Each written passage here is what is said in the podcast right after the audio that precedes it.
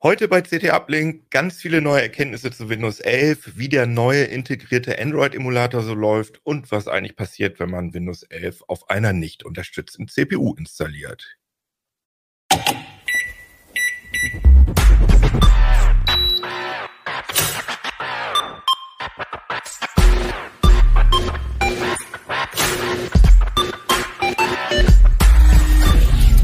CT Uplink CT Uplink, aber zuerst ein Wort von unserem Sponsor. Um in der Welt der Technologie Grenzen zu überwinden, reichen Standards nicht aus. Es braucht Außergewöhnliches. Außergewöhnliche Strategien, außergewöhnliches Design, außergewöhnliche Technologie. Seit mehr als 28 Jahren ist ThoughtWorks die Technologieberatung, die mit außergewöhnlichem Mehrwert Grenzen überwindet. Finden Sie heraus, wie wir Ihre digitale Transformation unterstützen, indem wir gemeinsam außergewöhnlichen Impact schaffen. Mehr dazu unter thoughtworks.com. So, und nochmal herzlich willkommen hier bei CT Uplink. Mein Name ist Jan Kino Jansen. Ich habe hier schon länger nicht mehr moderiert, weil ich auf, weil ich unseren neuen YouTube-Kanal erstmal, weil ich mich darauf erstmal betreuen wollte, äh, konzentrieren wollte. CT 3003 heißt der.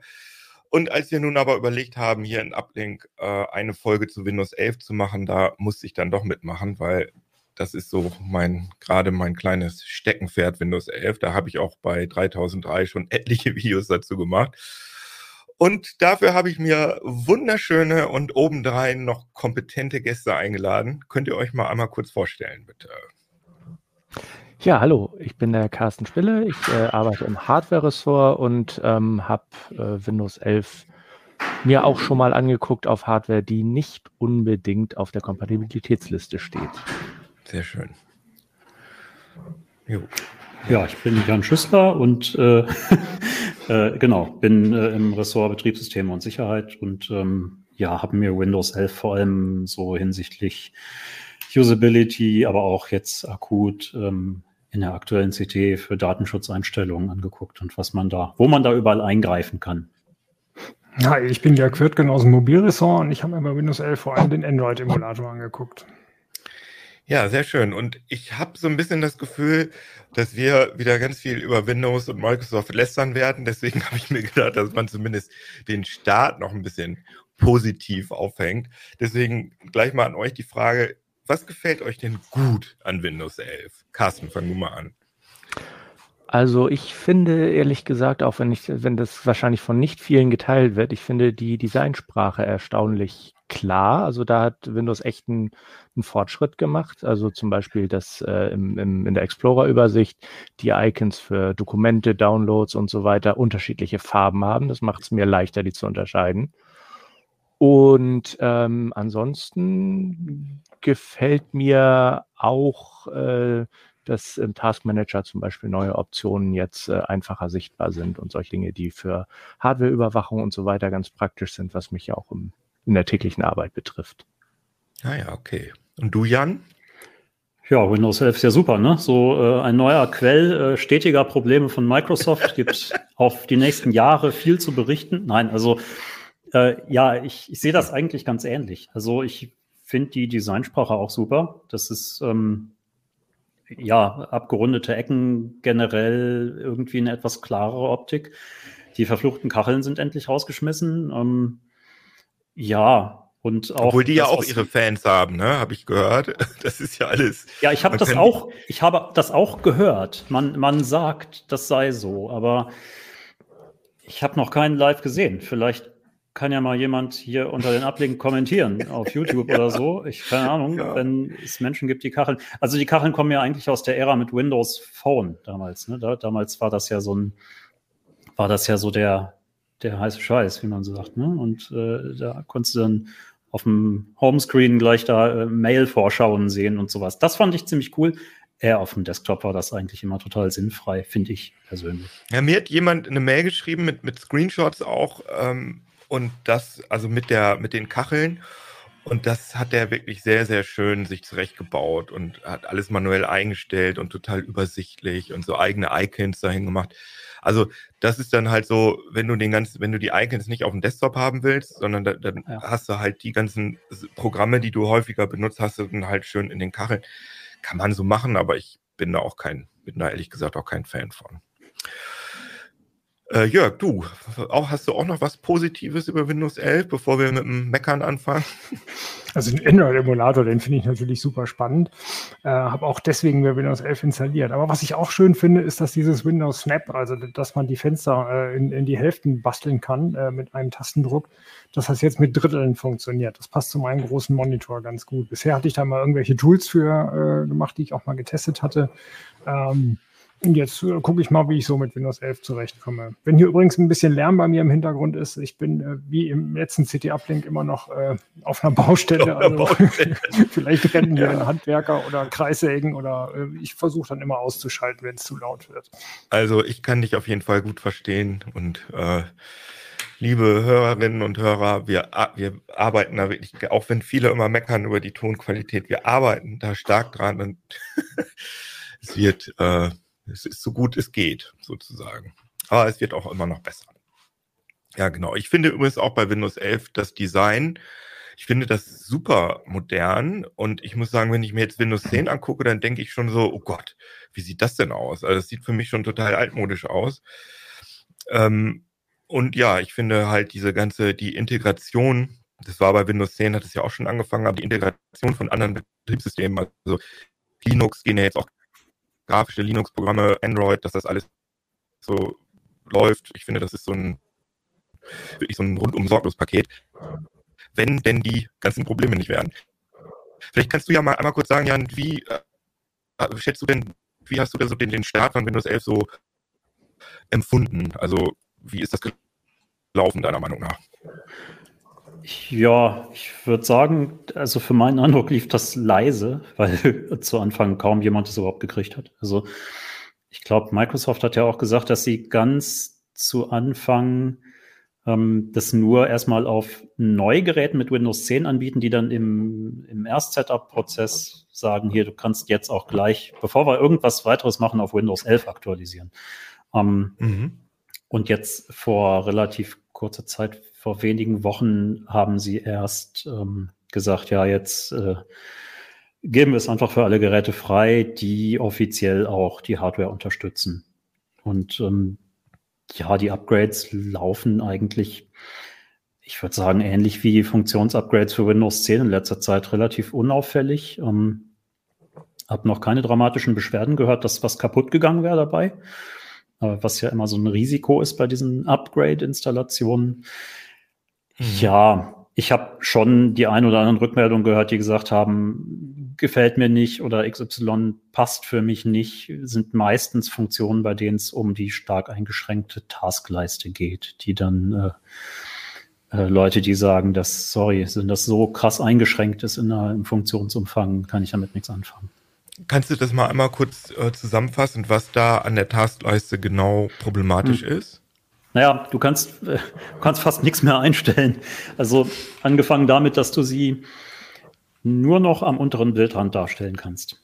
Ähm, das heißt, so wie früher mit Windows 10 am oberen oder auch seitlich, das ist gar nicht mehr vorgesehen. Äh, für, für den oberen Bildrand gibt es einen, einen Registry-Hack, der funktioniert so halbwegs. Also ja, du hast dann die Taskleiste oben und das Startmenü äh, oben quasi im oberen Bildbereich. Mhm. Äh, das Startmenü erscheint allerdings verlässlich links, egal ob das Taskleisten-Layout links oder äh, mittig eingestellt ist. Und so diese Miniatur-Vorschaufenster, wenn du so über ein, also Mouse-Over über geöffnete Icons auf der Taskleiste, über offene Programme, mhm. dann blendet er ja so kleine ähm, Miniaturvorschauen ein. Und das, mhm. die fehlen halt ganz, weil vermutlich werden die über der Taskleiste gerendert und damit sind sie natürlich nicht mehr im Bild. Und äh, ja, also das ah, ja, okay. funktioniert nicht wirklich. Du kannst keine, äh, du kannst die Gruppierung nicht ausschalten. Also du kannst nicht sagen, das scheint mir das aller, das scheint mir wirklich der größte Ja, genau, das hat Jörg auch schon gesagt, das regt viele Leute total auf. Also es ist ja so, wenn man jetzt beispielsweise zwei Excel-Tabellen oder so aufhat, zwei Excel-Instanzen, dann gruppiert er das und dann muss man halt raten, welches was ist. Ähm, und bei Windows 10 konnte man das einfach ausschalten. Ja, du kannst bei Windows 10, also genau, du musst jetzt halt über Mouseover und diese Miniaturvorschauen gehen, dann auf der Vorschau gucken, welches welches ist. Das nervt schon. Mich persönlich nervt sogar mehr, dass man die dann in dem Zusammenhang, dass man die ähm, Beschriftung auch gar nicht mehr einblenden kann. Das ging in Windows 10 ja auch, ne, dass du generell wie in Windows 7 im Grunde oder XP früher, dass die Dinger eine Beschriftung haben und das haben sie auch abgeschafft. Und mhm.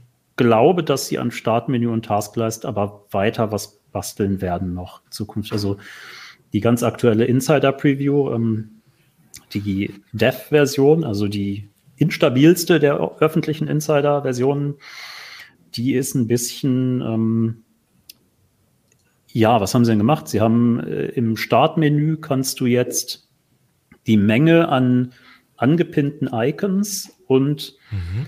Äh, zuletzt benutzten Dokumenten. Das ist ja so halb-halb im aktuell in Windows 11. Und da kannst du das Verhältnis ändern, dass du sagst nur, also weniger zuletzt benutzte Dokumente und dafür ein bisschen mehr Platz für die, äh, für die angepinnten Programm-Icons oder umgekehrt. Ah ja, okay. Und ähm, das, da fände ich noch schön, wenn man das einfach ganz abschalten könnte, dass die äh, diese zuletzt benutzten Dokumente, man kann das ja auch ausschalten, wenn du sagst, ich brauche das gar nicht, dass die da erscheinen, dass man diesen Bereich komplett ausschaltet. Naja, Hast du da eine Erklärung dafür, dass Microsoft ohne Not diese, also ich meine, die wissen ja eigentlich wegen ihrer Telemetrie, also die wissen ja, viele Leute haben ja eingestellt, dass äh, Microsoft Nutzungsdaten bekommt, die wissen ja, dass wahrscheinlich sehr viele Leute diese Gruppierung ausgeschaltet haben in Windows 10, warum sie das in Windows 11 deaktiviert haben. Ich kann dir das nicht mit absoluter Sicherheit beantworten. Es erschließt sich mir auch nicht. Nee, okay. Ähm, also. also, was ich mir vorstellen kann, ist, was vielleicht ein Grund ist, bei der Taskleiste ist es ja so, dass sie dieses, diese komplette Taskleiste, die ja letztlich auch nur eine Anwendung ist, ähm, mhm. dass sie die relativ von Grund auf neu gestaltet haben und nicht die bestehende von Windows 10 angepasst. Sondern gesagt haben, wir nehmen jetzt mal, schmeißen viel oder fast alles raus und bauen das von Grund auf neu. Und dass es einfach die Zeit nicht gereicht hat, möglicherweise ja jetzt gleich alle Funktionen reinzustecken. Ne? Also, dass man gesagt hat, vielleicht machen wir es lieber so, dass es stabil läuft, erstmal, was es für meinen Eindruck eigentlich tut, aber halt dann erstmal mit weniger Funktionsumfang. Ja. Das ist ja auch das Rechtsklickmenü, hat Microsoft ja auch ohne Not. Oder okay, vielleicht mit Not, weil äh, das Rechtsklickmenü, das kennen Leute ja wahrscheinlich, die schon länger Windows benutzen, das wird immer vollgekleisterter mit irgendwelchen Kontext-Sachen äh, von installierten Programmen. Und das hat Microsoft jetzt umgestaltet. Nur da ist jetzt nach Meinung von vielen Leuten jetzt zu wenig drin. Das heißt, man muss dann immer, man klickt was mit rechts an und dann muss man erst auf weitere Optionen und dann kommt das alte äh, Kontextmenü und da findet man dann die Sachen, die man im ersten nicht findet. Das ist auch, sagen wir mal, kritikwürdig. Oder? Das sind auch gängige Sachen. Also gerade vorhin äh, irgendwie mit 7-Zip ein paar äh, Registry-Dateien jetzt äh, von aus dem aus der CT26 äh, fertig gemacht für den Upload. Ja, über 7-Zip, klar, da musst du immer dieses weitere Funktion genau. oder weitere Optionen anzeigen, irgendwie heißt der Punkt. Ne? Und dann, ja, nervt, echt. Und, und aber, dass Microsoft auch eigene Einträge gar nicht drin hat. Ne? Da will, willst du mal schnell einen Ordner mit dem Defender scannen. Der Defender ist auch verschwunden. Und ja, ja, äh, das ist ganz, ganz komisch. Und es ist vor allem, äh, ach so, und zusätzlich noch, äh, was ich ganz viel benutze, ist schnell einen Dropbox-Link teilen. Also einfach nur so ja. Datei anklicken mit rechts, äh, Link teilen, das gibt's auch nicht mehr da drin. Muss man auch zweimal klicken. Also aufs alte Menü. Und es ist unfassbar, ich meine, das ist wahrscheinlich ein Problem bei mir hier, aber das ist super langsam bei mir. Ich habe es aber schon äh, in vielen Foren gelesen, dass andere Leute auch das Problem haben. Das ist irgendwie, das scheint mir ein Bug zu sein. Also es dauert halt wirklich zwei Sekunden, wenn ich äh, direkt nach dem Systemstart was mit rechts anklicke.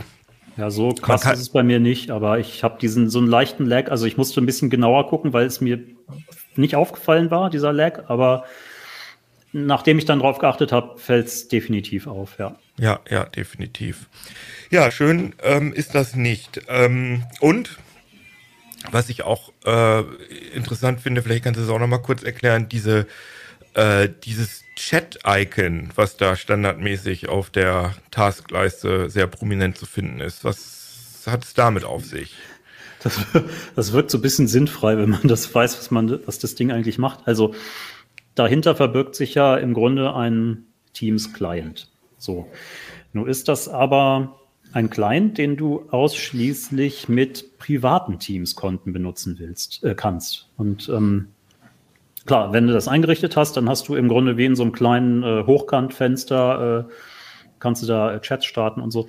Aber sinnfrei wirkt es auf mich deshalb oder halt auch, sagen wir mal, auch das noch wohl noch nicht ganz durchentwickelt, ähm, genau. weil du halt eben, also ich, ein gängiges Szenario oder nein, anders so. Microsoft hat ja ganz offenkundig Funktionen gestaltet nach äh, Pandemie und Homeoffice, ne? weil sie mhm. gesagt haben, so wir bauen jetzt mal konkret Funktionen ein, die für, die man für äh, Homeoffice oder für mobiles, hybrides Arbeiten, wie auch immer, gut gebrauchen kann. Mhm. Dieses Teams-Icon sollte sicherlich ein, ein Element davon sein. So, und jetzt kannst du das Ding mit dem gängigen Szenario äh, Homeoffice und ich nutze da mein dienstliches Teams nicht benutzen, sondern muss ja, genau. separat die Teams-App installieren und die arbeitet halt auch nicht mit diesem Chat-Icon zusammen. Und das ist, da denkt man so, hä? Ja, also, genau. Was, dann, warum habt ihr es nicht andersrum gemacht? Ne? Also ja. sagt, dann erstmal nur Business-Konten und Home Privatkunden nicht, so, ne? Aber ja. es wirkt etwas äh, unfertig alles, ja. Ja, vor allem steht in der Taskleiste heißt das halt Chat und das ist halt Teams, eigentlich Teams für Privatleute. Wenn man dann das normale Teams, was man für die Arbeit braucht, installiert hat und dann ähm, im Startmenü nach Teams sucht, dann poppen da, dann heißt das nicht mehr Chat, sondern dann poppen da einfach zwei Teams-Instanzen auf. Und Microsoft hat auch nicht deklariert, welches welches ist. Man muss sich also genau an so kleinen Unterschieden im Icon, da bei dem einen ist mehr weiß und dann ist es das Arbeitsteams. Das ist auch wirklich unschön. Hat es sich denn auch, Jan, äh, hat sich da denn, was so nach Hause telefonieren und, und Privacy, haben sich da auch Sachen geändert bei Windows 11 oder ist das eigentlich genauso wie bei Windows 10? Also für meinen Eindruck hat sich da nach bisherigen Eindruck und Erkenntnissen weder positiv noch negativ was geändert.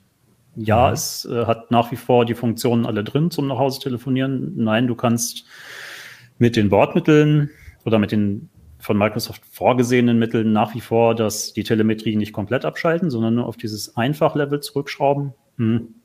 Du kannst aber nach wie vor den Diag-Track-Dienst äh, einfach deaktivieren.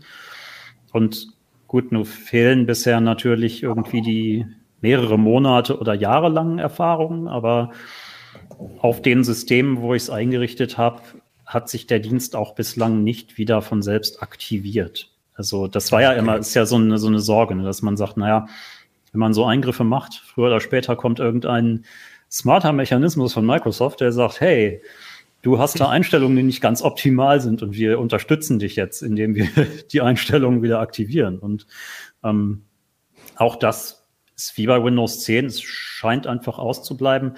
Ähm, was man gucken muss, ist halt, wenn dann das erste große Funktionsupgrade irgendwann kommt, mhm. weil da muss man dann schon ein bisschen genauer gucken. Da werden etliche solche Funktionen im Hintergrund dann doch wieder aktiviert. Aber wenn man das weiß, kann man mit rechnen und entsprechend eingreifen, zumindest. Und genau, und äh, wie man das alles äh, schön ähm, datensparsam einrichtet, das hast du ja in der CT 26 beschrieben, die haben wir noch gar nicht eingeblendet. Die könnten wir jetzt mal kurz einblenden. Das ist nämlich die CT 26 2011, Windows 11, so klappt der Umstieg doch. Da sind einige sehr interessante Artikel über Windows 11 drin. Genau, ähm, da gibt es auch wieder einen Registry Key, den, äh, der beschrieben ist, den man, äh, wo wir auch REC-Dateien zum Runterladen wieder haben, ähm, wie man die lästige äh, äh Web-Suche im Startmenü deaktivieren kann. Das hat ah, ja, Microsoft ja immer wieder geändert im Laufe der Jahre und äh, aktuell ähm, ist das ein Key, der auch äh, in der aktuellen Windows 10 Version funktioniert, wo man, ne, ich weiß nicht, ob man das, viele kennen das, ich habe man tippt eine Windows-Taste und drauf lostippen, um ein Programm mhm. zu suchen und dann gleichzeitig kriegt man dann Bing-Suchergebnisse ganz ja. automatisch. Ne? Und das wird halt abgeschaltet dann dadurch. Das habe ich auch original noch nie benutzt. Also das ist schon auch wirklich eine, eine Quatschfunktion. Ja, das kann man abschalten. Man kann äh, mit, ähm, ich glaube, Start 11 heißt das, ne? Kann man der Taskleiste ein paar mehr Ta Sachen beibringen? Taskbar 11 heißt es. Ähm, Start 11 ah, okay. ist ein alternatives Startmenü. Das, ah, okay. Und dann gibt's noch Start All Back, das habe ich auch ausprobiert und damit kann man auch die Taskleiste wieder so machen, dass sie aussieht wie bei Windows 10 und man kann sie nach rechts, oben, links schieben und man kann auch, wenn ich mich recht entsinne, bei Start All Back, man kann auch die Kacheln wieder ähm, hinzufügen zu seinem Startmenü. Aber diese Gruppierung, Jan, äh, die kann man meines Erachtens gibt es noch keinen Weg, die abzustellen, ne? diese Zwangsgruppierung. Also ich habe mir, also ich habe mir jetzt vor allem das äh, äh, für die 26 vor allem das mhm. Taskbar 11 angeguckt und ähm, das hat etliche Optionen. Da muss man fairerweise sagen, die meisten davon finden sich auch in Windows selbst. Du mhm. hast halt ist im Prinzip besser in einer kleinen App alles im Zugriff so. Ähm, spektakulär Neues ist da nicht drin, bis auf die Möglichkeit, eben die Taskbar am oberen Bildrand darzustellen. Ah ja, okay. Und, äh, da muss man aber gucken, was äh, entweder was man vielleicht noch ja, was äh, vielleicht doch noch auftaucht an Registry Keys, mit denen man was äh, dann doch noch wieder was reißen kann. Ich vermute eher, dass das nicht geht. Ähm, alles. Das erste, was man probiert bei sowas, ist ja zu sagen, okay, ich versuche jetzt die ganzen äh, Registry Keys, die in Windows 10 angefasst werden, wenn ich solche mhm. Optionen mhm. umstelle, das bildet ja das allermeiste davon bildet auf Registry Keys ab mhm. und, ähm, und setze die unter Windows 11 einfach. Und dann sieht man, dass die Taskbar da exakt gar nicht darauf reagiert. Und das ja. legt halt nahe, dass die Funktion darauf zu reagieren schlicht noch nicht drin ist in der Taskbar. Mhm. Also dass es nicht so ist, dass man so gesagt hat, wir nehmen den Leuten jetzt die Funktion weg, weil wir finden das nicht gut, wenn die Leute das nutzen. Ich weiß nicht, warum Microsoft sowas finden würde, aber naja. es ist Microsoft. und ähm, ne, sondern dass der Code dafür einfach noch gar nicht drin ist. Ja. Carsten, du warst ja so einer, ähm, du machst die Taskleiste gerne rechts, ne? Oder? Oder links? Ja, rechts, links, also je nachdem, wo der Monitor jetzt gerade ist. Im Moment bei dem Rechner, an dem ich jetzt bin, habe ich sie links. Das habe ich übrigens ausprobiert mit Start All Back. Das mhm. funktioniert einwandfrei. Also da kann man die nach rechts und links tun und ja. das geht. Also da könntest du dann auch auf Windows 11 umsteigen. Ja, dass man das umbiegen kann, das äh, habe ich mir schon fast gedacht, weil warum sollte man das aus dem Programmcode schmeißen? Nur, ja. dass es, dass man dafür wieder äh, Drittherstellerprogramme braucht oder irgendwelche Tools, um an der Registry rumzuschrauben. Ja. Das finde ich sehr, sehr unnötig und äh, da hätte Microsoft sich sicherlich keinen abgebrochen, wenn sie es drin gelassen hätten. Ich habe auch nicht so ein gutes Gefühl dabei, weil man immer nicht weiß, wenn Updates kommen, wenn man da irgendwie an der Registry rumgefrickelt hat, dass dann irgendwas wieder nicht geht oder so. Also elegant ist das auf jeden Fall nicht, ja. würde ich sagen.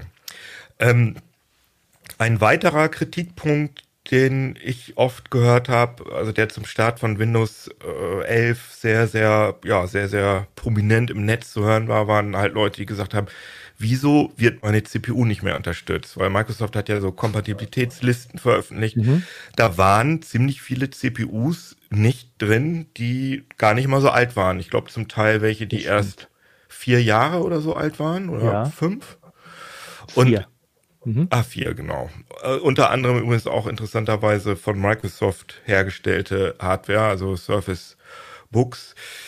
Ähm, aber was ja echt die große Frage ist, was passiert denn eigentlich, wenn man eine nicht unterstützte CPU hat und trotzdem Windows 11 installiert, Carsten. Das hast du ja ausprobiert, ne?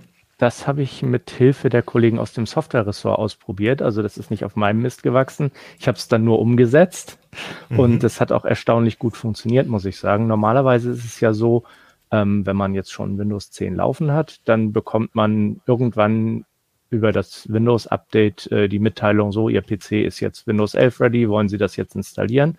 Mhm. Oder, falls er das nicht ist, Ihr PC hat die äh, Eignungsprüfung quasi nicht geschafft, ähm, tut uns leid, kaufen Sie sich einen neuen. Also in der Kurzform mhm. und etwas böse übersetzt. Ähm, da hängen so ein paar Sachen dran, die Microsoft sich ausgedacht hat für den neuen ja, ich nehme mal an, dass es A um Supportaufwand äh, und B um Sicherheitsfragen auch ging, weil in den letzten drei, vier Jahren hatten wir ja sehr viel mehr ähm, Sicherheitslücken, größere Sicherheitslücken auch im Hardware-Bereich, die dann teilweise mit Betriebssystem-Patches behoben wurden, äh, teilweise mit äh, BIOS-Patches, teilweise auch in Hardware, ähm, in neuen Revisionen der Prozessoren ähm, mhm. verändert wurden. Und ähm, ich denke mal, dass es mit einer Kombination aus diesen beiden Dingen zu tun hat. Aber ähm, wenn man jetzt sagt, gut, das ist mir egal, ich äh, benutze diese Registry Keys und dieses Tool, was wir, glaube ich, in einer der nächsten Ausgaben vorstellen auch, beziehungsweise eine Batch-Datei ist es in meinem Fall gewesen, die mhm. ähm, setzt im Prinzip bei der Installation die, ähm, die Abfrage der passenden Hardware außer Kraft, so dass mhm. man den Windows 11 dann halt auch auf ja nicht unterstützter Hardware installieren kann. Ich habe das aus Spaß einfach mal ausprobiert äh, mit einem gar nicht so alten System, womit man Windows 11 eigentlich auch noch super benutzen kann, also mit einer äh, Core i ähm, 4000 CPU, die mhm. seit von 2015 war. Ähm, der ist für den Alltag absolut noch schnell genug. Da gibt es eigentlich keinen Grund, den jetzt nicht mehr zu benutzen und zu sagen, ach, da, da läuft Windows äh, 11 eh nicht vernünftig drauf. Mhm. Und ähm, mithilfe dieser, dieser Registry-Hacks beziehungsweise dieses, dieser Batch-Datei von den Kollegen ähm, habe ich dann äh, das, den, den ähm, Windows-Installationsstick bearbeitet, sozusagen. Ähm, der hat dann ein paar Dinge gemacht. Äh, ich weiß nicht, ähm, Jan, bist du da involviert gewesen oder war das äh, der Kollege Faldik, der das gemacht hat? Die Registry-Datei für die Aktualisierung, also ja, äh, aus dem laufenden System heraus oder auch aus dem äh, aus, der sauberen Neuinstallation. Ja. Ähm, also ich habe es bei der Neuinstallation gemacht. Hm? Das hat er, genau, das, hat, das hatte der Kollege Axel Faldi gemacht. Ja. Ähm, ich habe es aber auch schon ausprobiert, also das ja. läuft super. ja. ja also auf einem, konkret hatte ich bei mir sogar noch einen, äh, einen 4000er, sagst du, hattest du? Ich hatte einen 4000er gehabt. Das kann, ich, genau. kann ich, kann ich äh, noch unterbieten. Das war, war ein 3000er.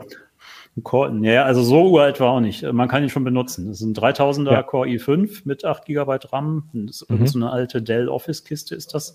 Auch äh, kein TPM, kein äh, ja, UEFI deaktiviert, kein Secure Boot, kein gar nichts. Äh, die Festplatte die SSD läuft sogar am Controller im IDE-Modus, weil mhm. das eine Parallelinstallation mit einer alten konservierten äh, Windows XP-Installation ist.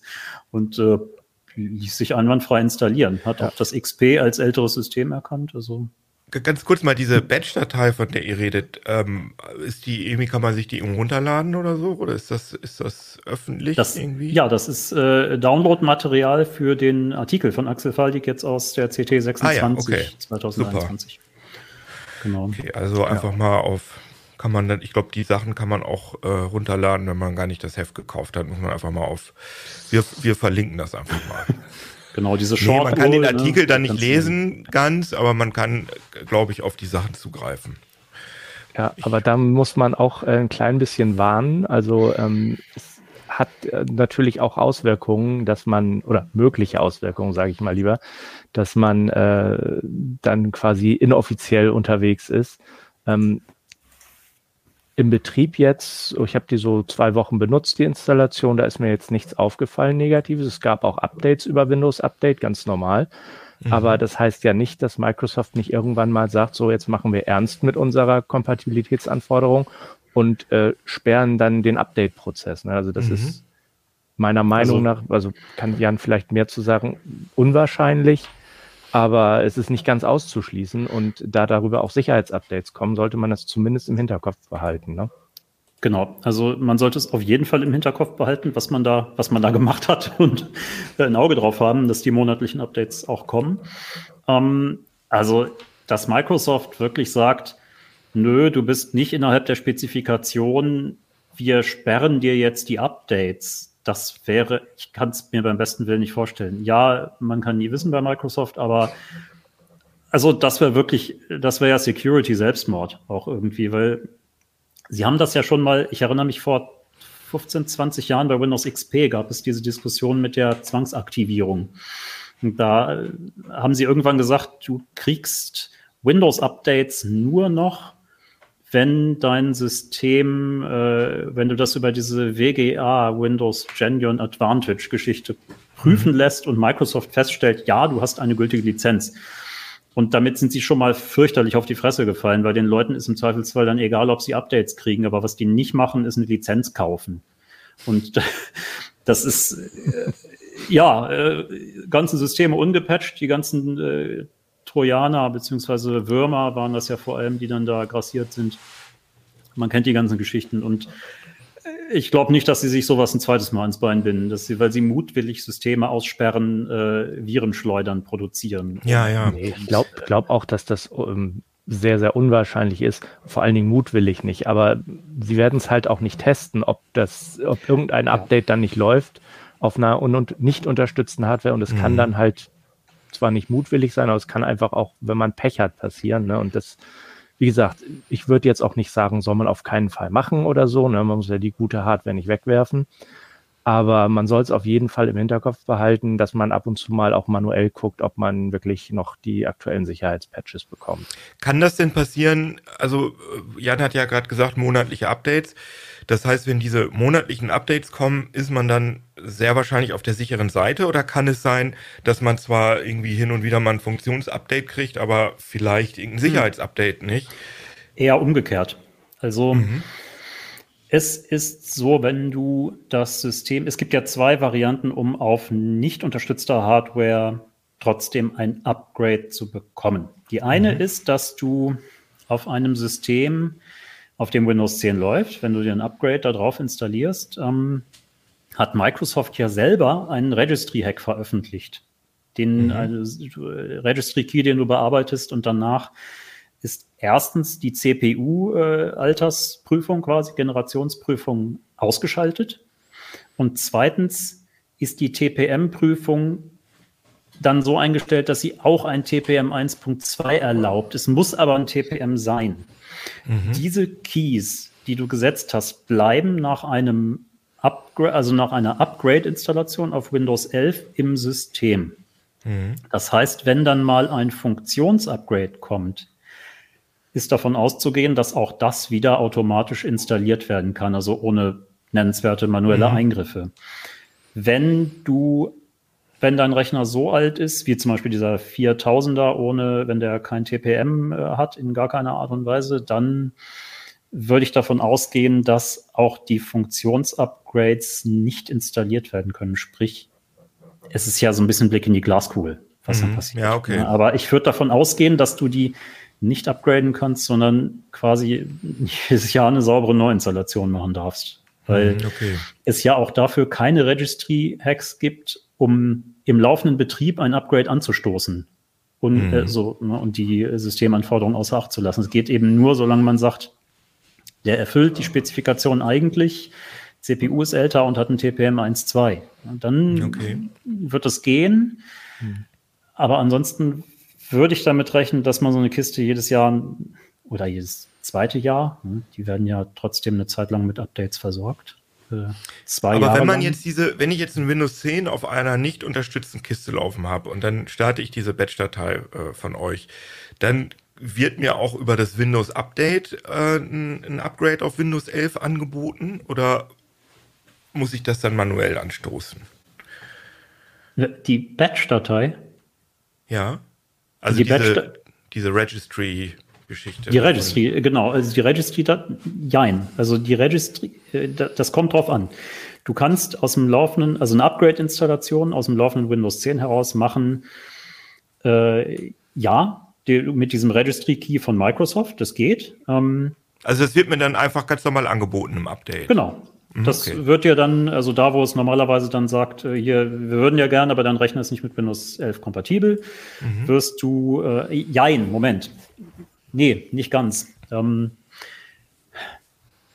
ich müsste es jetzt heute akut nochmal nachprüfen, ob Microsoft noch was geändert hat. Als ich mhm. einen Rechner, das war ein Intel NUC, ein etwas älterer, so ein Miniatursystem, ähm, der hat ein TPM 2.0, der hatte aber nur ein 5000er oder 6000er Core i, sowas. Mhm, ähm, mhm.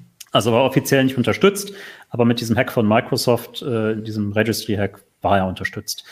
Ähm, Nee, der hat das nicht über Windows Update installiert. Du konntest dann aber äh, mit, dem, äh, mit dem Media Creation Tool einen mhm. Stick erstellen, den Stick ja. anklemmen und den Stick, also die Setup-Echse vom Stick starten. Und das mhm. lief dann durch. Ne? Also das sagt, wenn du diesen, äh, diesen Registry-Trick nicht anwendest, sagt es, sorry, deine Hardware passt nicht.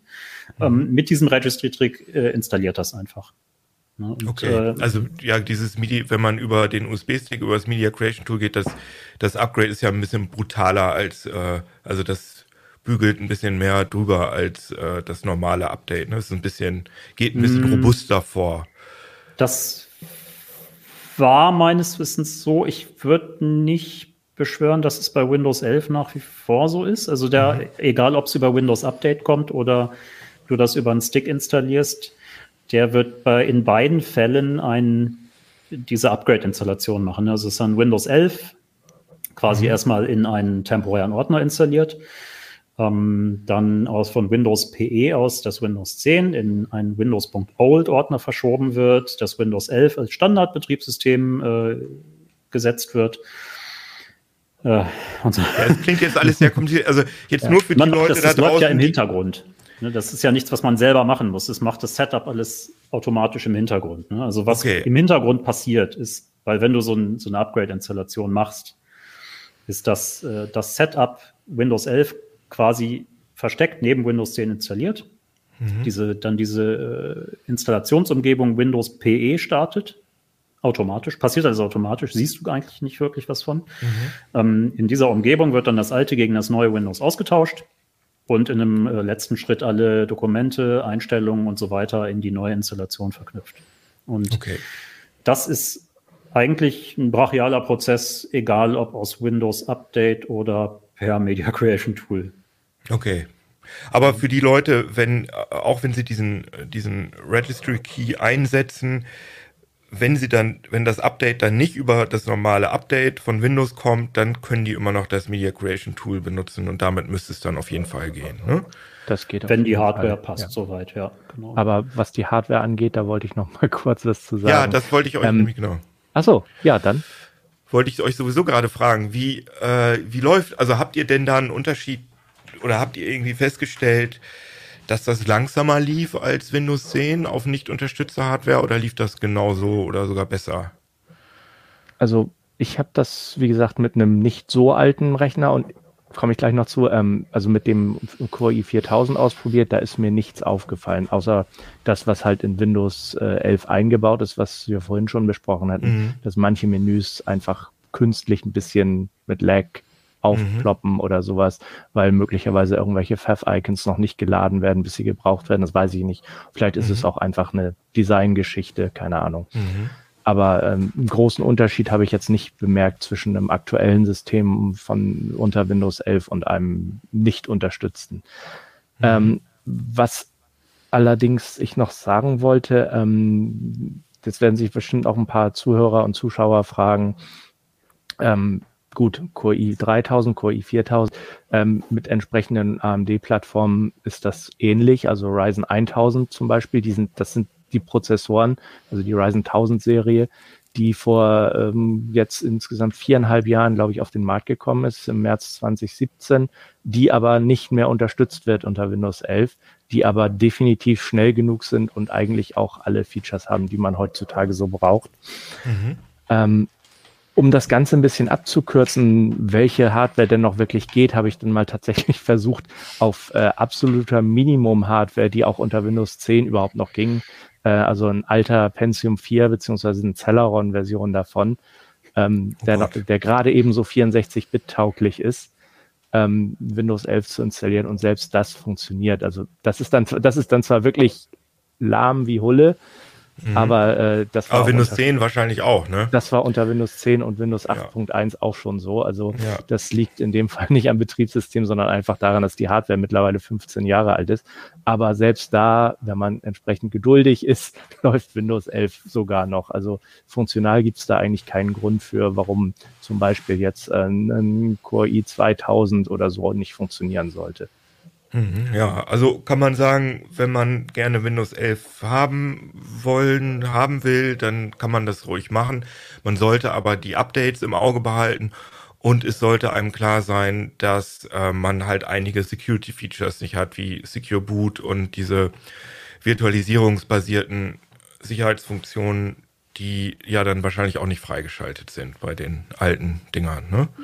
Die haben sie ja teilweise gar nicht, diese entsprechenden Virtualisierungsfunktionen, ja. Genau, die gibt es gar nicht, ne?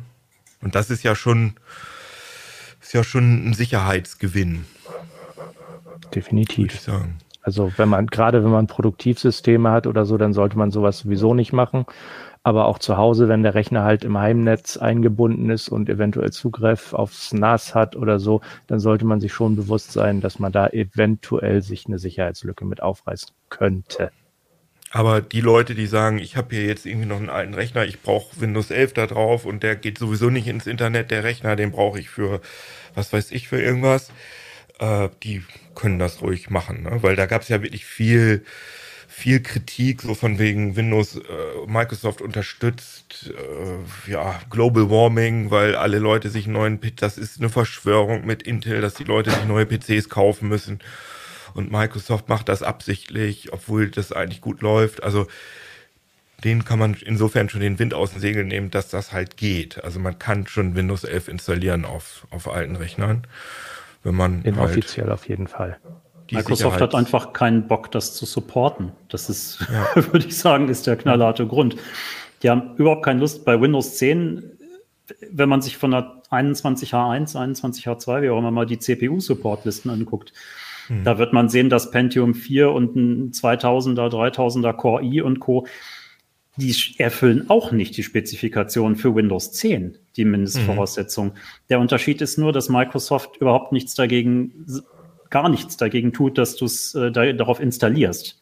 Mhm. Also die machen nicht mal einen Hinweis, den du umgehen kannst, sondern die lassen es einfach zu, wodurch der Eindruck entsteht, das sei supported. Offiziell ist es das halt nicht und ich glaube, das ist echt eine Maßnahme, weil sie sagen, es ist uns einfach Latte, wenn diese alte Hardware irgendwelche Probleme macht, wollen wir sagen können, Leute, wir haben es euch gesagt, wir haben euch sogar versucht, daran zu hindern. Ja, ja. Das ist, ne, und ähm, ich glaube, dass es, sie wollen damit einfach wahrscheinlich ihre eigenen Nerven schonen. Aber das, äh, also ich, für mich steht das Argument mit dem, ähm, äh, mit den, mit der Ressourcenverschwendung definitiv im Raum, weil ja, du kannst das natürlich, äh, wenn du weißt, was du tust, installieren.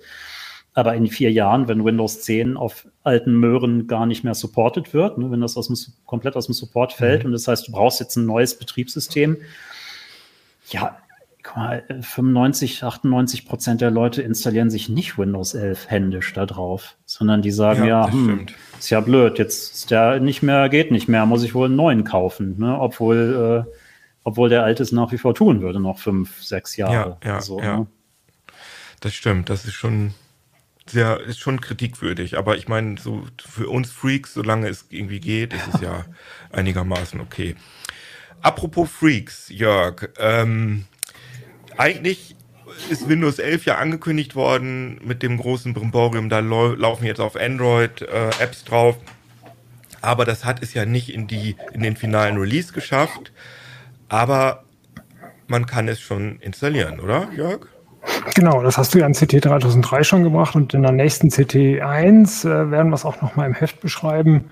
Äh, das ist ein relativ einfacher Trick. Also diese äh, Version, die in der Beta-Version von Windows 11 äh, offiziell auch heruntergeladen werden kann, an diese, weiß ich nicht, wie groß war sie, 1,2 Gigabyte große mhm. Datei, kommt man mit einem kleinen Trick dran, kann sie installieren und dann läuft es ganz einfach. Dann hat man ein schönes virtualisiertes Android laufen, was sich auch tatsächlich von den bisherigen Emulatoren, BlueStacks oder von dem, von dem Google, der bei Android Studio mitgeliefert ist, konzeptionell unterscheidet. Das ist eine spannende Geschichte. Wie das genau geht, äh, da verlinken wir einfach mal auf das 3003 Video. Das, da ist eigentlich ein Tutorial, oder nicht eigentlich, sondern ist ein Tutorial, wie man das hinkriegt. Aber lass uns doch ein bisschen darüber sprechen, wie das eigentlich läuft. Also was, was ist da so dein Eindruck? Ist das funktioniert das gut oder ist das eher so, hm, das hat einen Grund, warum Windows das noch nicht veröffentlicht hat? Äh, es funktioniert erstaunlich gut. Also so ein bisschen Kleinkram klappt noch nicht so richtig gut und beim Test ist es von Version 1.7 auf 1.8 gesprungen und die Benchmarks sind dadurch schneller geworden. Also da mhm. hoffen wir da auf eine Version 1.9 und 2.0, bis es so richtig losgeht. Ähm, auf den ersten Blick sieht es äh, es ist eine schöne Mischung. Also man kennt ja den Android-Emulator vielleicht, der bei Android Studio dabei ist. Da ploppt ein Fenster auf, das sieht dann aus äh, wie ein Handy und das bedient man dann auch wie ein Handy. Und dann gibt es so Android-Emulatoren wie BlueStacks und noch drei, vier andere, ähm, die emulieren im Prinzip äh, ein komplettes Tablet auf, auf dem Rechner. Und man hatte auch die Bedienelemente von Android da irgendwo versteckt. Ähm, Microsoft ist einen Schritt weiter gegangen und hat das weiter ins System integriert. Das heißt, sobald man so eine Android-App aufruft, startet nicht irgendwie ein von Android bekannter Launcher mit so einem Pseudorahmen drumherum, sondern es startet einfach die App. Bumm, fertig. Und man hat dann ein ganz normales Windows-Fenster und auf den ersten Blick sieht man gar nicht, dass man im Emulator ist. Man kann die Fenstergröße verändern. Ähm, und Microsoft hat auch ein paar Hardware-Sachen äh, besser integriert oder anders, konzeptionell anders integriert. Ich habe mich mal gewundert, wie komme ich eigentlich an, an Bluetooth-Settings ran? Äh, und äh, auf einmal sämtliche Bluetooth-Geräte stehen völlig ohne, dass man irgendwas einstellen muss, äh, den Android-Apps zur Verfügung. Und wenn man mhm. dann so eine App installiert, um äh, in die Bluetooth-Settings reinzukommen, dann öffnen sich die Windows-Settings äh, für Bluetooth. Ne? Also äh, ja, ist da cool. ist wirklich, also die, die ähm, Entwicklungs- um, die Entwicklungsemulatoren, die helfen halt Entwicklern wirklich dabei, die eigenen Apps anzupassen darauf, dass, weiß ich nicht, der Mobilfunk abbricht und der Akku alle ist und das Gerät irgendwie hochkant und quer gedreht wird. Äh, diesen Ansatz hat Microsoft rausgeschmissen, weil er genau dem Konzept äh, widerspricht, sondern Microsoft versucht wirklich die Apps so zu integrieren, dass man gar nicht merkt, dass es äh, eine Android-App ist, mit der man da hantiert. Ja, das ist cool. Und äh, die Benchmarks sind, sagst du, sind auch ganz vielversprechend. Also das ist hm. schnell. Ja. Ja, ja, genau. Also das, was wir so messen, das beeindruckt uns sehr, weil ähm, viele von den Benchmarks liegen eben auch in der x86-Version vor. Es gab ja mal mhm. Android-Handys mit x86-Prozessoren und da hat es so angefangen, dass die meisten Android-Entwickler, wenn sie schon Binärcode erzeugen, auch direkt eine x86-Version mitkompilieren, an die App dranhängen. Ähm, und die laufen dann wirklich mit einer nativen Geschwindigkeit auf mhm. äh, und, und sind schneller wie, weiß ich nicht, die schnellsten Smartphones, schneller als so ein Snapdragon 855. Naja, okay. Und auch äh, etwas schneller als so ein 888. Ähm, etwas anders ist es dann äh, bei den Apps, die nur äh, ARM-Binaries dabei haben. Die emuliert Windows, man merkt das irgendwie gar nicht, es funktioniert einfach die äh, sind immer noch auf einem guten Niveau. Also wir haben es ja auf deinem Rechner ausprobiert, mhm. irgendwie einem 16-Core äh, AMD und ich auf meinem Notebook. Man landet mit sowas selbst in der ARM-Emulation ähm, immer noch im Bereich der High-End-Handys, was die Geschwindigkeit angeht. Zumindest die reine Rechenpower. Bei äh, Grafikpower sieht es noch nicht so gut aus. Ah ja, okay. Ähm, Microsoft hat ja in dieser Beta-Version, wo Android schon integriert ist, da findet man die Android-Apps ja über den Microsoft Store und dann über auch noch über den Umweg ähm, des Amazon App Stores. Das heißt, man, wenn man irgendeine Android-App sucht, dann findet man die und wenn man auf Installieren klickt, dann öffnet sich erstmal der Amazon App, App Store. Und da sind auch, also zumindest als ich das letzte Mal geguckt habe, da in der Beta-Version, da gibt es vielleicht irgendwie 20 Apps und das meiste sind irgendwelche Spiele und Kindersachen. Deswegen jetzt die große Frage, was bringt das eigentlich? Also was für Android-Apps äh, sind irgendwie sinnvoll unter Windows laufen zu lassen? Ich meine auch ja. euch anderen, ob euch da irgendwas einfällt, was ihr, ob es irgendwas Android-mäßiges gibt, was ihr gerne unter Windows benutzen wollen also würdet wir haben so ein bisschen rumgeguckt. Ähm, äh, man steht vor dem gleichen Problem, äh, wo auch die Custom-ROM-Leute mit ihren Smartphones stehen und auch die Leute von, äh, die die Huawei-Smartphones haben ohne, ohne Google Store. Man mhm. kommt einfach nicht an die Apps. Und die Wege, aber dann doch dran zu kommen, sind eben die gleichen, indem man sich über die APK-Mirror äh, ganzen Varianten das Zeugs runterlädt oder direkt einen Store äh, von den APK-Mirrors installiert und dann kommt man eben doch an alles mehr oder weniger ran. Aber die große Frage ist natürlich, warum geht man diesen Umweg, wenn man äh, direkt eine App, weiß ja. ich nicht, von, von einem Musikstreaming-Dienst oder so installieren kann? Oder ähm, die meisten Dienste äh, lassen sich auch im Browser gut nutzen. Also uns selber ist, äh, das macht totalen Spaß alles und ist sehr spannend. Aber warum eigentlich? Fällt euch was ein, Carsten und Jan, was ihr gerne, irgendwas Android-mäßiges, was ihr gerne in Windows hättet? Ich habe auch darüber nachgedacht und ähm, weil der Reflex ist ja zuerst, dass man denkt, ja cool, so die Android-Apps. Ja, Dann genau. im nächsten Schritt dachte ich, ja, ich weiß nicht. Also, genau wie bei mir, ja. Ja. Alles, was man irgendwie viel nutzt, also für WhatsApp und sonstige Messenger und Co. gibt es Web-Anwendungen oder sogar eigenständige Apps für Windows mhm. und ja, ich, keine Ahnung, nee. Also bestimmt gibt es Apps, bei denen das mega sinnvoll ist. Aber ähm, Carsten schüttelt auch mit dem Kopf. Ja, wir haben bisher, also ich habe äh, auch bei der in der ganzen CT-Redaktion mal rumgefragt und da kamen sehr, sehr individuelle Sachen. Also jemand hat zum Beispiel erzählt, dass er gerne Comics liest und diese Comic-App, die äh, die Android-Version, die hat die ist hochaufgelöster als die im Browser zum Beispiel. Also was ganz Spezielles. Oder jemand, der ähm, was war das nochmal, irgendein Smart Home, irgendeine Smart Home Steuerung, die es auch nur für, für Handys gibt, die er gerne am PC benutzen wollte. Mhm. Aber es scheint mir sehr individuell zu sein. Genau, also man, nicht. seine Banking-App kann man sich mal angucken, ob die vielleicht mehr kann als, als, die, ähm, als das Browser-Interface, da mag was sein. Ich habe mir ein paar ähm, Kopfhörer-Apps, also bei manchen Kopfhörern ist ja so eine App dabei, da kann man dann äh, Noise Cancelling besser einstellen oder ein Akustikprofil oder sowas. Mhm da, die wiederum liefen dann nicht. Also weil, weil die dann doch auf irgendeine Spezialität Rücksicht nahmen oder irgendeine Spezialität vorausgesetzt haben und dann sagten, dass sie ihre Kopfhörer nicht finden. Aber so, genau, in diesem Umfeld Smart Home oder irgendwelche speziellen Companion-Apps, da mag es das ein oder andere geben. Carsten, also Banking könnte ich mir auch vorstellen, dass das, weil das ist ja was, zumindest was mich irgendwie ein bisschen nerven würde, am Handy gibt sich so eine IBAN ja doch immer etwas umständlicher ein, wenn man sie nicht gerade von irgendwoher kopieren kann. Und wenn man einfach schnell tippen will und so und man sitzt sowieso am Rechner, dann hat man einfach auch den größeren Bildschirm. Das wäre für mich vielleicht ein bisschen das Killer-Feature, weil manche Dinge sind ja doch etwas fitzlig oder sind halt eingabegebunden und wenn ich dann halt auf meiner gewohnten Tastatur lange Zahlenkolonnen eingeben muss, wie bei einer Überweisung oder was der Geier, oder eben irgendwelche, ja, doch kleingeschriebenen Dinge mir angucken. Das ist vielleicht auf einem großen Bildschirm dann angenehmer, aber ansonsten würde vielleicht mir auch nicht viel auch, einfallen. Vielleicht hat es auch Sicherheitsvorteile, weil dieser Android-Emulator läuft ja in einer abgeschottet in einer virtuellen Umgebung. Man kann, Jörg, verbessere mich, wenn das nicht stimmt, aber ich glaube, man kann auch kein Copy-Paste machen. Das heißt, man kriegt auch Dateien, also das hat ein eigenes abgeschottetes Dateisystem. Das heißt, man kriegt Dateien nur so dahin, dass man irgendwie so ein, so ein WLAN oder so ein, keine Ahnung, über Dropbox oder so, aber man kann jetzt nicht einfach Copy-Paste machen. Das hat aber ja den Vorteil, dass man, wenn man irgendwie in, in Windows einen Trojaner oder was hat, der jetzt drauf gepolt ist, irgendwelche, keine Ahnung, Krypto-Passwörter oder oder Homebanking-Zeug, wenn das da äh, auf Android in einer virtuellen Maschine läuft, ist es vielleicht sicherer.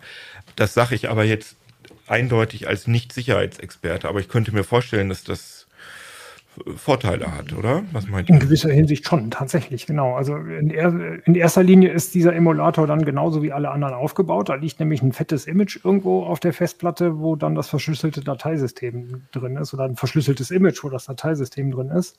Und von außen sieht man eben nur diese 1,2 Gigabyte Datei. Mhm. Ähm, man könnte da auch mit einer ganz normalen Dateiverschlüsselung eine ähnliche Sicherheit auf den ersten Blick hinkriegen. Aber in der Tat, wenn man ähm, unter Windows eine App startet, die dann das Dateisystem entschlüsselt und mit der man arbeitet, ist man für die Windows-Trojaner ja anfällig. Und unter Android äh, würden so, solche Windows-Trojaner möglicherweise auch nicht sehen, was da ist. Aber da bin ich tatsächlich auch überfragt, was diese ja, da Trojaner dann doch wieder rausfinden können und wie, inwieweit die dann in so eine Android-Box reingucken können. Ja. Ja, wenn die, wenn die genau, und, äh, Tastatureingaben äh, mit belauschen, dann ja, das tun sie, ja. Ne, die kommen ja über Windows erstmal an diese Emulationsschicht ran und wenn das, mhm. der, der Trojaner da schon äh, zwischensitzt, dann sollte man sich auch nicht zu sicher sein, dass der das vielleicht auch nicht mitkriegt. Ne? Das stimmt, genau. das stimmt. Aber also so die Linux-Sachen. Ja, äh, genau, sorry. Äh, vielleicht eine, eine Sache könnte ganz interessant sein, weil mit den Banking-Apps schießt man sich ja manchmal selber in den Fuß, äh, wenn es um Zwei-Faktor-Authentifizierung geht, weil wenn man Banking am Handy macht und die Sicherheitsfeatures dann auch wieder aufs Handy kommen, hat man ja doch wieder nur einen Faktor. Und so könnte man das vielleicht umbiegen, äh, dass man das Banking auf dem einen Gerät macht, aber die Sicherheitsfeatures dann im Emulator kommen oder, oder andersrum. Vielleicht wäre das ja, eine genau. Möglichkeit. Ne? Aber genau, wo ihr Copy und Paste sagt, es gehen übrigens weder die Zwischenablage, mit der man dann äh, Texte und, und Ziffern hin und her kopiert in die Eingabefelder und es geht eben auch nicht der gegenseitige Zugriff aufs Dateisystem. Also weder der Android-Emulator sieht Windows-Dateien, noch dass Windows die Android-Dateien sieht. Man äh, muss die Dateien also genauso umständlich hin und her kopieren, als hätte man ein Handy. Beziehungsweise ah, sogar ja, noch okay. umständlicher, weil ein Handy kann man ja per USB anschließen und hat es dann im Zugriff. Das geht bei dem Emulator nicht. Aber das kann natürlich sein, dass Microsoft das noch nachbessert, dass das irgendwie noch ähm, besser integriert wird. Ne? Das ist ja durchaus möglich, weil die, die Linux, die grafischen Linux-Sachen, die man unter Windows 11 starten kann, die können auf das normale, also auf das normale NTFS-Dateisystem meiner Windows-Installation zugreifen. Und es geht auch meines Wissens Copy-Paste. Könnte gut sein, dass Microsoft ja. da noch nachbaut. Vielleicht. Gerade ausprobiert. Ich habe gerade einen Firefox in, in Linux, äh, Linux mhm. Firefox gestartet, ja, auf meinem Windows 11. Und da kann man auch Copy-Paste machen. Mhm. Vielleicht bauen die es nach, vielleicht dann auch quasi als virtuelle SD-Karte, dass man auf die gleichzeitig zugreifen kann von beiden Systemen. Aber allgemein finde ich, ähm, also so, ich hatte auch den Eindruck, dass ihr das auch alle irgendwie für ein cooles Feature haltet, obwohl wir alle keine so richtigen Anwendungsmöglichkeiten haben. Aber ich glaube, das ist eher so ein, so ein, so ein Gefühlsding, dass man halt denkt, ah, ich habe Windows 11 und ich, das ist rundum sorglos. Es kann ja mal sein, dass ich irgendwann eine Android-App starten will oder eine Linux-App und das äh, kann ich halt alles. Und äh, ja, vielleicht ist es ja. das ist ja auch anders. Also bei macOS ist es ja auch so, dass man da inzwischen äh, iOS-Apps starten kann und scheint, scheint ähm, up to date, scheint ja. ein Ding zu sein. Das, das vielleicht sind es ja auch so, vielleicht sind es ja auch so ganz einfache Dinge wie ähm, man will äh, irgendwie ein Foto aufhübschen, was man gerade geschossen hat, hat sich aber an den, den, die kleine Bildbearbeitung, die für sowas ausreicht, auf dem Handy von der Bedienung her einfach schon gewöhnt und genau. will dann nicht wieder, wieder beim Photoshop oder, oder GIMP nachgucken, wie ging denn das jetzt nochmal hier mit der Tonwertkorrektur oder sowas. Und was Stimmt. mir auch noch einfällt, was vielleicht ganz spannend sein kann, da das ja in der Sandbox läuft, wenn man mal eine App ausprobieren will, die nur zur Hälfte funktioniert, wenn sie nicht Zugriff auf sonst was bekommt, Dateisystem, Kontakte oder so. Ne, Gerade Kontakte ja, möchte man ja vielleicht doch nicht mit jedem immer sofort teilen, nur bei einer App, die man mal kurz ausprobiert. Also ihr da draußen, wenn ihr irgendeine Idee habt, was man mit Android-Apps unter Windows machen kann, schickt uns gerne eine Mail an uplink.ct.de oder wenn ihr das hier auf YouTube anguckt, auch gerne da in die Kommentare schreiben oder im Heise-Forum. Äh, wir lesen das alles und da sind wir wirklich für die Zukunft sehr interessiert dran, wofür das eigentlich gut ist. Aber es ist auf jeden Fall ein cooles Rumspiel, äh, Frickel-Feature, würde ich sagen. Ja, hat noch jemand was Wichtiges zu sagen zu Windows 11, was ihr jetzt nicht untergekommen ist bei uns. Nö. Also zusammengefasst würde ich dann sagen, Windows 11 hat auf jeden Fall so seine Kinderkrankheiten mit den Taskleisten und mit Teams und die meisten lassen sich aber beheben und es hat ein paar coole Sachen, vor allem cooles Design, cool, cooler, besseres Design, moderneres Design, Android-Emulation. Und es läuft auch auf älterer Hardware, wenn man weiß wie. Also wir verlinken euch äh, in die Beschreibung dieses Podcasts äh, die Artikel, wo diese Sachen drinstehen und wo dann auch die, äh, die erwähnte Batch-Datei drin ist. Und ich verlinke euch auch nochmal die Windows 11 Videos auf CT 3003. Und bevor wir ganz zum Ende kommen, äh, nochmal ein Wort von unserem Sponsor um in der Welt der Technologie Grenzen zu überwinden, reichen Standards nicht aus. Es braucht Außergewöhnliches.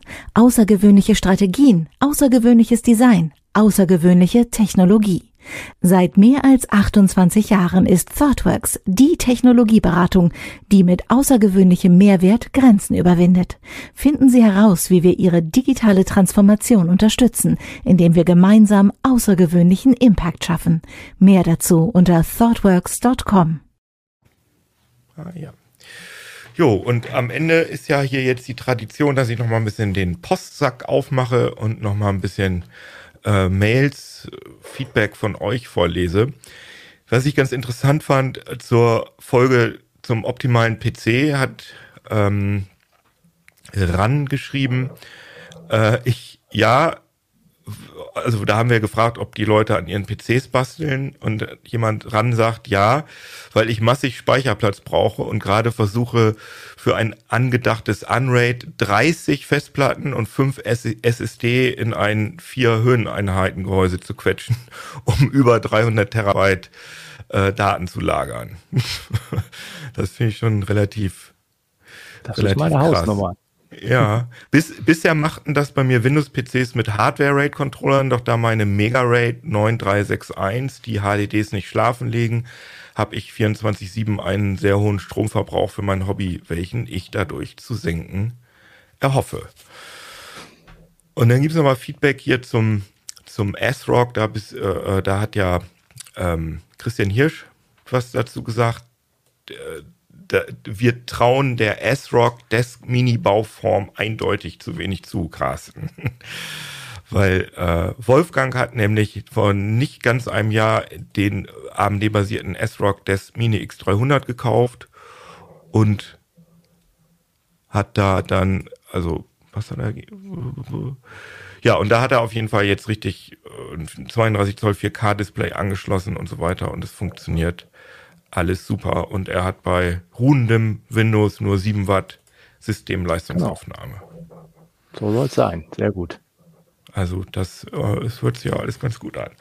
Ja, dann jedenfalls danke an euch drei und natürlich danke an euch da draußen, dass ihr so schön zuhört und zuguckt und dass ihr immer wieder reinschaltet bei uns. Da freuen wir uns sehr drüber. Wie gesagt, schickt uns eine Mail an uplink.ct.de was man mit Android machen kann, interessiert uns auf Windows, interessiert uns gerade sehr. Und ja, dann wünsche ich euch allen alles Gute und sag Tschüss.